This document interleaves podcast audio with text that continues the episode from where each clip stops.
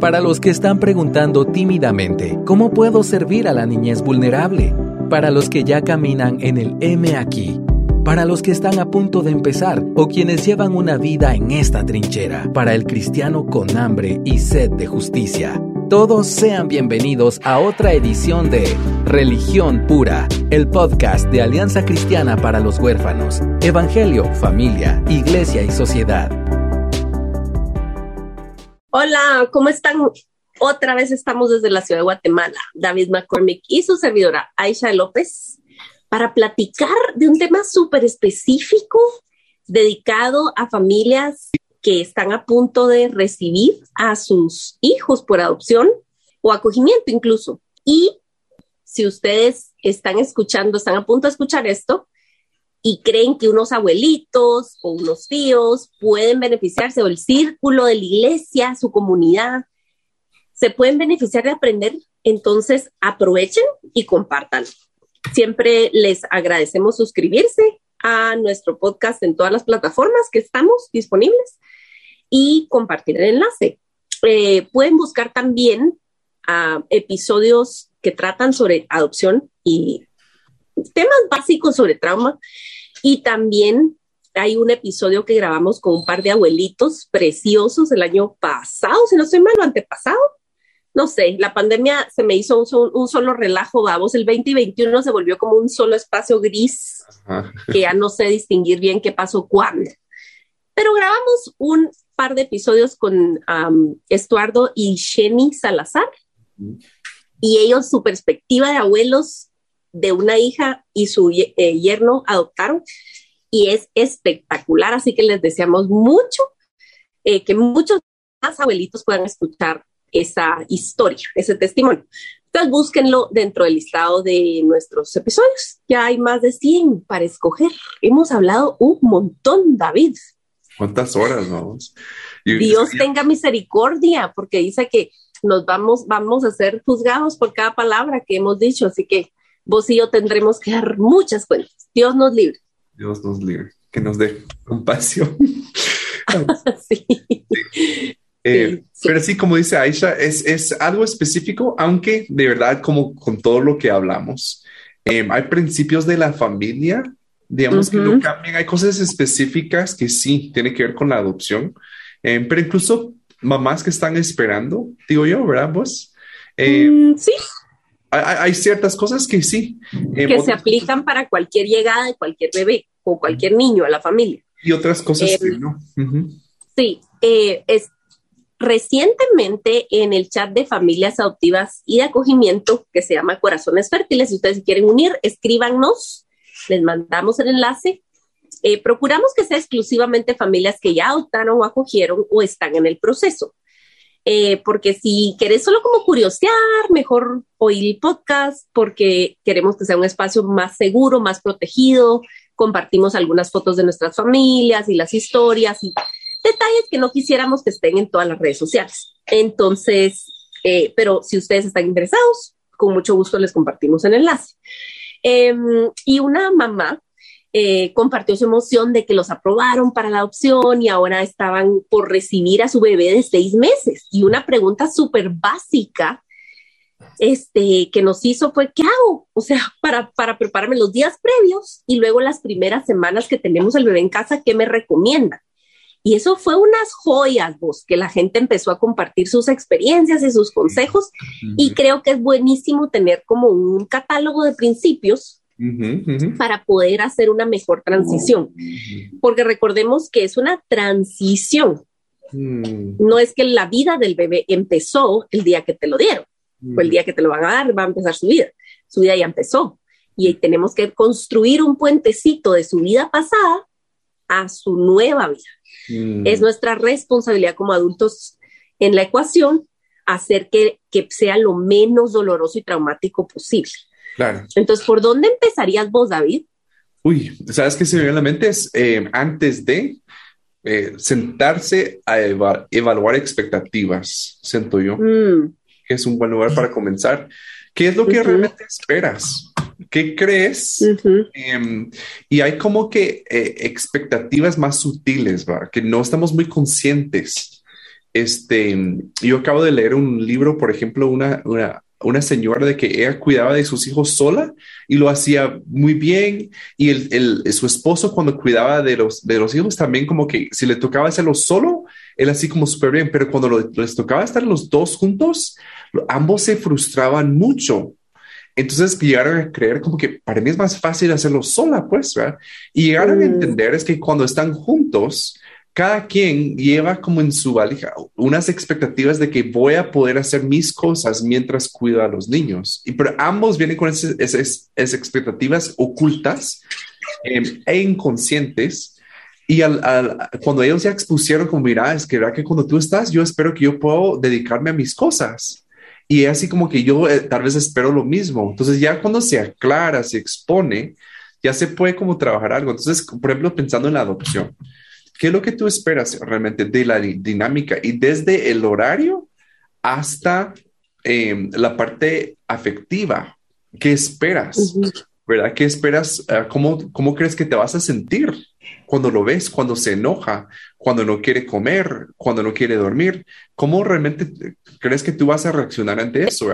Em, ¿Y qué expectativas tenemos? De eso lo hemos hablado en otros episodios, pero ¿qué tienes sobre el niño? ¿Verdad? Cosas que tú estás como inconscientemente esperando. Ah, es que todos los niños ya saben esto. Por ejemplo, eh, he escuchado de que una gran sorpresa, una familia de acogimiento me contaba de que una de sus grandes luchas era que el chico no podía comer con, con tenedor, porque en el hogar solo con cuchara comía, ¿verdad? Entonces llegó y era un pleito, porque los papás realmente esperaban, decían, no, esto es esto es educación básica que todos deben saber y hasta edad, saber comer con un, un tenedor. Y el chico no, ¿verdad? Entonces causó mucho problema entre ellos y, y, fue una de esas como que expectativas muy sutiles e inconscientes que tenían, eh, que pues algo muy práctico también, ¿verdad? Pero era como tema de terapia, pues, o sea, era algo como que les estaba causando mucho estrés. Entonces, ¿qué costumbres tienes que posiblemente esta nueva criatura no va a compartir? Eh, ¿verdad? Y, cómo vas a reaccionar cuando no está al nivel que tú creías. Sí, o sea, el escenario ideal es que vos hiciste un poco de trabajo, incluso con un terapeuta, eh, en el estudio de todo este asunto de considerarse un idóneo para poder adoptar. Se supone que hiciste un poco de trabajo, pero entonces, digamos, si ya tenés conocimiento de, ah, ya hicieron el match, imaginemos, ya hicieron el match y eso, otra recomendación para seguir ajustando tus expectativas sería tener una buena entrevista con los encargados del hogar o los padres de acogimiento que tienen a tu, a tu hijo o que han atendido a, tu hijo. Conocer lo más posible de la historia sin obsesionarte por saber detalles de la historia, porque tampoco puedes estacionarte y basarte toda la crianza en lo que ha pasado, aunque eso tiene un poder para informar lo que vas a experimentar en su comportamiento actual. Entonces yo creo que una buena entrevista eh, es justo y es algo que va a beneficiar un montón la dinámica con el niño o con la niña, ¿verdad? ¿Qué cosas le preguntarías vos a un encargado de hogar o a un papá o mamá de acogimiento? Em, por ejemplo, em, obviamente como que depende también qué tan informados estén los, cuidadores. Yo empezaría con conductas, ¿verdad? O sea, ¿qué conductas ves que tal vez no son tan comunes? Em, ¿O qué, qué, qué costumbres tiene el niño que creen que sería bueno resguardar, o sea, como mantener, por lo menos al principio? cómo interactúa con los demás, cómo interactúa con la autoridad, cómo come, cómo duerme, eh, cómo se viste, o sea, de verdad como muchas cosas muy prácticas. Hay algo que les detona, han detectado como un detonante en su entorno que, que causa cuando fue la última vez que hizo un berrinche, qué mm. pasó, o sea, cosas, si tiene como algo físico, algún tipo de dolor de que se queja o algo así, ¿verdad? Sí, creo que la rutina es súper importante. la mayoría de hogares son súper estructurados para mantener la paz en el lugar, ¿verdad vos? Entonces es súper estructurado, eh, casi no pueden escoger nada los niños, em, entonces hacer esa transición. Yo cuando recibimos ese té, ¿te acordás que nos hicieron como una evaluación? Yo conté una historia acerca de cómo a mí se me ocurrió, Dios nos ayudó eh, para construir un puente para Evi, para nuestra hija Evi. Em, fíjate vos que ella, el único, em, la, la única fuente de música en el hogar era un video de Michael Jackson. Era un video recopilación de videos de Michael Jackson. Gracias a Dios no era Bad Bunny, o era, o sea, un reggaetonero. Dios lo bendiga, de imagen de Dios, pero de verdad no es muy recomendable, ¿verdad? Entonces, este, el hermano Michael Jackson, no estoy bromeando, no me manden correos, pero miraba una recopilación de videos de Michael Jackson, era lo que ella, o sea, ahora yo entiendo que ella ama mucho la música y lo único que tenía acceso era, era eso.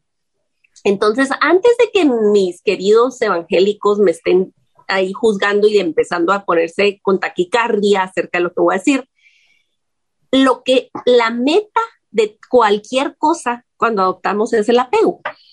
Y, él, y es la seguridad sentida, es decir, que el niño se sienta que está en un lugar seguro, donde va a ser escuchado, donde va a ser entendido.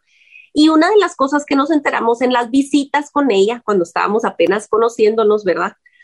Era eh, que le encantaba Michael Jackson, veamos. Entonces yo compré, bajé, en, eh, compré un disco de los greatest hits de, de Michael Jackson y cuando ella se subió al carro la primera vez para venir a la casa, lo que venía de todo el camino desde el hogar en Chimaltenango para acá, sonó Michael Jackson. Y a la fecha es, está en nuestro playlist y saben que es, puede parecer un, un detalle tonto, pero nuestros niños tienen recuerdos sensoriales tan enraizados y depende de la edad, ya vino de nueve años, significa mil cosas. Un olor o un sonido significa mil cosas. Si era algo que le traías eh, sensaciones placenteras, de seguridad, de alegría, yo quería reproducir eso y decir, ok, en tu nuevo entorno vamos a entender un poco tu pasado y nos importa tu historia. Y poco a poco yo le fui metiendo pues otra música y no sé qué, y ahora tenemos una variedad muy interesante este, en nuestros playlists, pero este, y eso tradúzcalo a la edad del bebé, a, la edad de su hijo, de su hija. Es decir, eh, cuando un niñito de un año y medio o de dos años está acostumbrado a bañarse de tal manera, no vos vas a pretender de primas a primeras que la criatura se acople a lo que vos estás acostumbrado. Por eso esos pequeños rituales y rutinas son súper importantes de saber. Quiero hacer énfasis en que el ritual de dormir, yo no sé por qué, Dios nos hizo así, pero es como sagrado, es como la hora de dormir, es todo un ritual sagrado. Y eso creo yo que es una de las claves mm. para que nosotros hagamos una buena transición, saber qué ritual de dormir tienen, este, pero creo que una, una de las rutinas, de las preguntas clave para tener éxito en esa transición va a ser la rutina de dormir.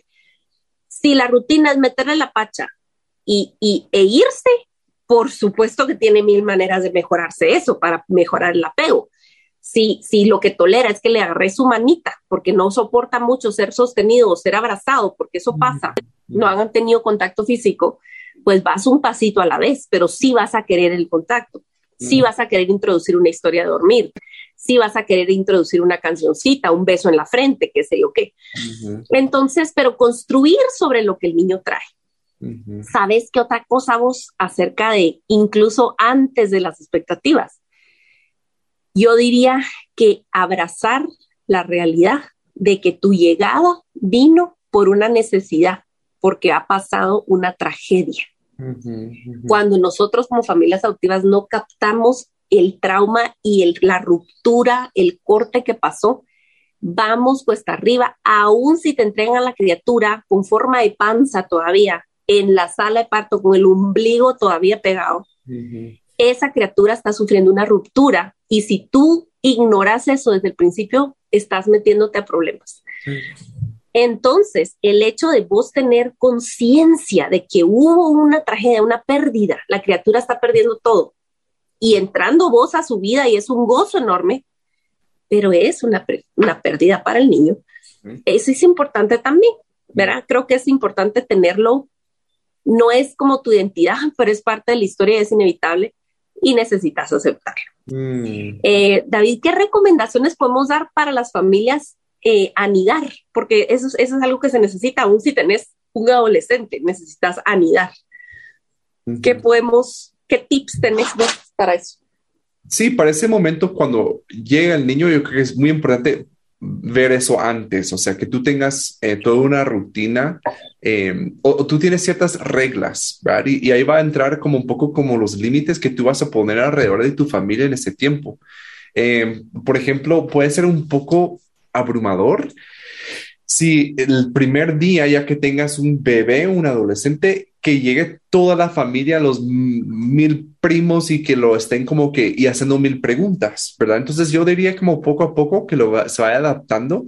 Yo creo que esas como dos primeras semanas, primeras dos semanas, que pueden ser un buen tiempo que para tú como eh, restringir las visitas, no restringir, pero moderar mucho. Pero, por ejemplo, que llegue tu mamá, está bien, que la conozca y todo pero una como reunión familiar así grande, necesitas sí buscar, o sea, el niño que realmente sienta como que, ok, aquí va a ser mi casa y yo tengo un lugar y no somos no somos docenas de personas, sino yo tengo como mi espacio y mi lugar en este nuevo lugar. Y este, fíjense que cuando un bebé nace biológicamente en una familia, el ciclo normal repetitivo de 20 mil veces al día es que expresa necesidad y la mamá primordialmente y el papá están atendiendo a esa necesidad, esa necesidad otra vez y otra vez y otra vez. Entonces así se crea la confianza del apego de decir, este, este es mi adulto seguro, este es mi mamá, este es mi papá, y cualquier cosa que necesite yo, ellos vienen, ¿verdad vos? Pero si nosotros por la emoción introducimos otras personas constantemente a llenar la a satisfacer la necesidad de nuestros hijos que acaban de llegar, no se va a marcar mucho esa estructura familiar, ¿verdad? Vos? Y requerís hacerlo. Eh, muchos niños, depende de lo que han vivido, pero en muchos casos no tienen idea. Es que ustedes y yo, que, que nacimos, crecimos en familia, no nos cabe en la mente no entender cómo funciona una familia, pero nuestros hijos nunca vieron eso. Entonces, ese, esa estructura se va fortaleciendo y formando en una vida normal, en, la rutina pues cotidiana. Para nuestros hijos no existe. Entonces da lo mismo el jardinero que el chofer, que, que mi mamá ahora. O sea, tiene nombre de mamá, pero ¿qué hace diferente a mi mamá? Tenemos que delimitar eso, ¿verdad? Si es necesario, em, cabal, por dosis llevar a la familia, creo que es súper recomendable. Eh, yo te diría en tema de colegio, si ya están en edad escolar, sobre todo miro el dilema con nenes en edad preescolar. Mm. Yo no sé si estás de acuerdo conmigo, pero yo siempre me inclino porque se forje un apego, jueguen mucho con sus papás, estén en la casa, vivan una vida tranquila, sin mil actividades ni colegio. Si llega tu bebé, tu nene, dos, tres años, cuatro años, porque lo más importante es el apego y en base al apego va a poder aprender. Si no, es decir, uno se aflige porque no saben los colores, no sé qué, no sé qué, pero luego se apega a la maestra, vamos, y otra vez otra pérdida, porque el otro año es otra maestra, o la, maestra renuncia y viene otra. O sea, digo, yo me inclino porque no los manden. ¿Vos qué decís? No podría estar más de acuerdo Porque, ¿sabes qué es? Muchas veces es una presión social. Sí, comparativa. Estamos diciendo, ah, tenemos que llevarlo y no saber. A este nivel ya debería estar este paso de lectura. Y, perdón, o sea, ¿qué, qué, por qué estamos corriendo en esta carrera? ¿Quién pone las reglas? ¿Cuál es la meta? Eh, ¿Verdad? Mira, y aún en familias biológicas hay una presión así como ¡oh! tienes que meter tus hijos a una edad súper temprana para que, se gradúen antes. Y es como que mm. no conozco de verdad ninguna familia que es como que, ah, mi hija se graduó a los 16 de, high school diversificado, entonces, ah, entonces, wow, o sea, caso de éxito porque ella se graduó antes, ¿verdad? Entonces, eh, tampoco tengamos esa prisa innecesaria, ¿verdad? Sí. Va a poder aprender las cosas en su tiempo, ¿verdad? Y pues, estoy totalmente de acuerdo. Tú estás construyendo la base sobre la cual toda la educación viene a sentarse. Si tú bien esa, base relacional, la educación va a ser un fracaso. De todos modos es un relajo, pues. Sí, pero sí, no van a poder aprender. Eh, y si lo vemos en otros términos, eh, llegan y tienen temor, temor a la separación, del abandono, del rechazo. Entonces tú estás como tratando de suplir esa necesidad de una forma predecible, constante, para que cuando llega la educación formal no están manejando temor, porque una, una persona atemorizada no aprende. No aprenden, no, así es, así mismo es. De verdad, eh, pues nosotros nuestra experiencia con, con Darly fue que ella vino de seis años y medio y yo por, ella vino en, en marzo aquí en Guatemala, marzo es el, empiezan en enero, el, colegio en Guatemala es de enero a octubre. Ella vino en marzo, ni intentamos meterla al colegio. Ella llegó a un curso de adaptación en noviembre, porque entendimos pronto que lo que necesitaba era apego y era identificar la familia de verdad. O sea, al principio daba lo mismo el electricista que yo, de verdad. Y eso fue peleado, ¿verdad? Eh, y era acompañarme, o sea, ni siquiera te digo yo, yo la involucré en cursos de esto y del otro, o sea, ¿me entendés? Andaba conmigo en el súper, andaba conmigo en los mandados, andaba conmigo, ¿me entendés? En el trabajo, o sea, pero eso era lo necesario porque no lo había vivido, ¿verdad vos? Y aún después, cuando vimos necesidad, el primer año, el segundo año de colegio, épocas donde, ¿saben qué? Darle necesita más tiempo con, con nosotros, y no iba dos semanas. Y yo así como, aquí hay necesidades que atender, ¿verdad? Y, y con las dos lo hicimos así, cuando hubo necesidad, entonces regresaba a la casa. Sí. Porque entendí eso pronto, ¿verdad? Eh, y el colegio ha sido muy amable. La verdad que el colegio ha sido muy amable y cada quien con sus retos, ¿verdad? Ustedes no, no, miren, si nunca, como dijo David, ni ninguna situación, ni biológica, ni por adopción, ni de acogimiento menos, debería de ser una carrera de ratas en donde comparas a los niños con la adopción mucho menos, porque no podemos, no esperas con peras, es otra historia. Y lo hemos dicho también, la edad cronológica del niño no dicta la madurez emocional, social, psicológica del niño. Puedes tener un niño cronológicamente de 10 años que va a actuar como un niño de 5 o de 6, ¿verdad?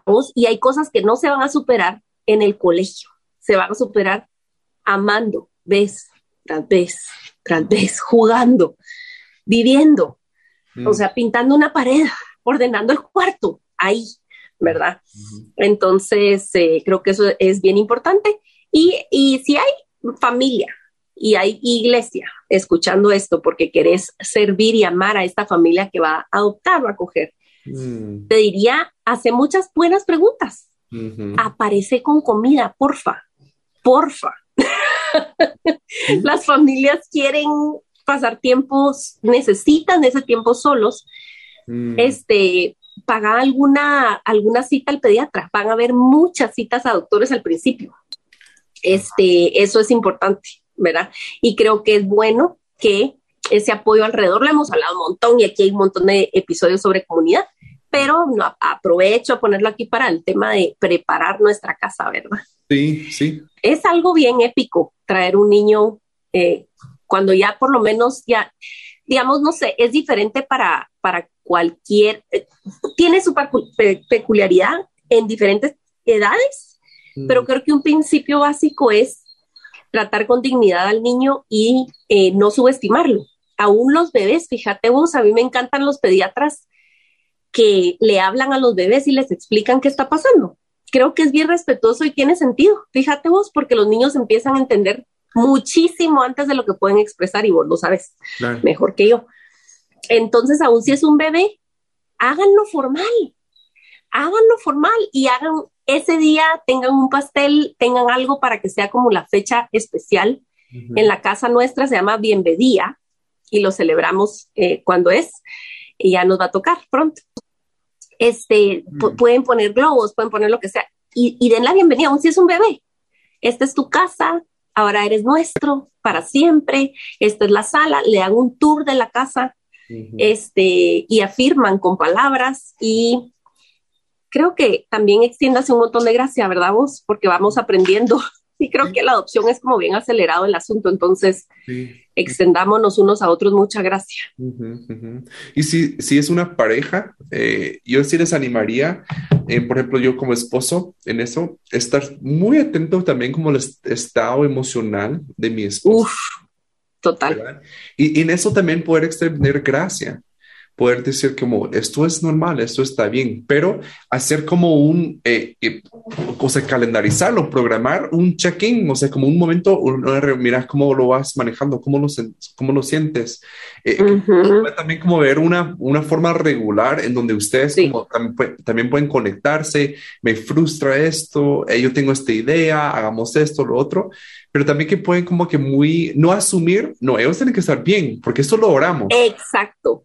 Sí, exacto. Y debo decir que del lado de las madres, qué bueno y qué sabio es lo que estás diciendo, David, para los esposos, porque en la mayoría de los casos, la carga más pesada, por lo menos al principio, la lleva la mujer. Es la, eh, ¿cómo se llama? Cuidadora primaria, ¿verdad? O sea, en mucho de lo que lleva la vida cotidiana. Si los papás pueden tomarse un tiempo de vacaciones para recibir al niño, a la niña, los primeros 15 días, solo sería ideal, pero entendemos que no siempre se puede.